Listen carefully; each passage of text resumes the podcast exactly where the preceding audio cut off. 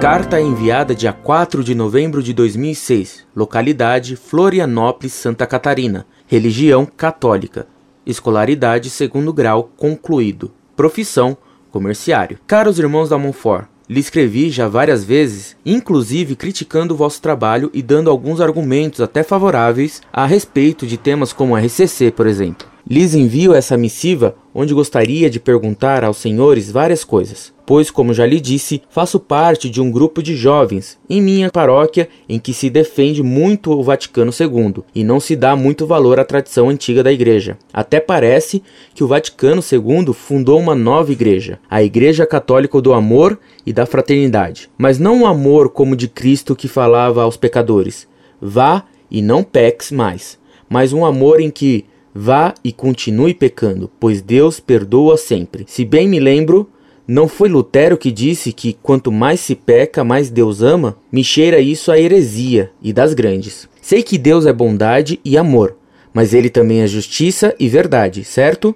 Neste grupo de jovens, uma das nossas formadoras disse que a igreja é contra a pena de morte, coisa que não tem fundamento, pois a igreja sempre ensinou que ela é favorável a esse tipo de pena se for o único meio de se livrar de um assassino ou de coisa parecida, certo? Inclusive, tô pensando em sair deste grupo, pois tudo que falo sobre doutrina tiro deste seu site, e muitos dos meus amigos deste grupo me discriminam pois dizem que estou ficando louco lendo seus artigos. Fui uma pessoa que sempre critiquei vocês, mas de uns tempos para cá, e faz bastante tempo que não escrevo, refleti um pouco e descobri a verdade católica através de seu site. Ainda participo dos encontros da RCC em minha diocese. O grupo que participo faz parte desse movimento. Não os critico, que há erros, há, mas minha família se converteu para a verdadeira Igreja de Cristo através desse movimento, e eu defendo a fé católica das heresias e ataques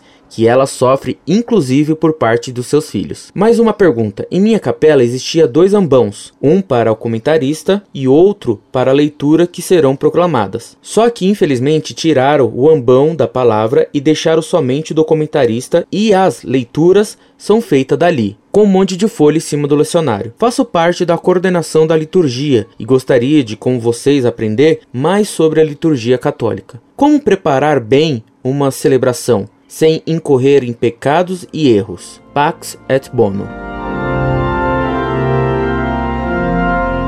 Muito prezado, salve Maria. Muita alegria me deu sua carta porque ela demonstra como uma pessoa lógica e honesta para com a verdade, acaba verificando como o Concílio Vaticano II fundou uma nova teologia, uma nova missa e, no fundo, uma nova igreja. A crise atual que se registra na França, mostra os bispos franceses defensores do Vaticano II rebelando-se contra o Papa Bento XVI. É a mesma, em proporções menores, é claro, que a crise que você registra em Florianópolis. Por toda parte se dá uma divisão clara de duas maneiras opostas de ver e viver o catolicismo e a liturgia. O Papa está para lançar três decretos muito importantes e decisivos nessa questão. Primeiro, liberando a missa de sempre, que poderá ser rezada por qualquer sacerdote, mesmo sem licença do bispo. Segundo, uma reforma da missa nova que terá que ser em latim, o padre de costas para o povo e voltado para Deus, como deve ser e como nunca deveria ter deixado de ser, e com canto gregoriano. 3. Anulando a excomunhão de Dom Lefebvre e Dom Maier, que sempre lutaram contra a missa nova e contra o Concílio Vaticano II. Esses três decretos vão mudar completamente a situação na igreja, mesmo em Florianópolis. Saindo esses decretos, irei a Florianópolis dar palestras sobre como deve ser a missa e então lhe darei todas as explicações que me pede. Farei também breves cursos sobre liturgia na Montfort, para os quais antecipadamente eu convido. Mantenhamos-nos em contato para que possamos apoiar o Papa em sua luta contra a heresia modernista que domina hoje os meios católicos. E por enquanto, rezemos pelo Papa. Escreva-me sempre. Incorde e sempre, Orlando Fedeli.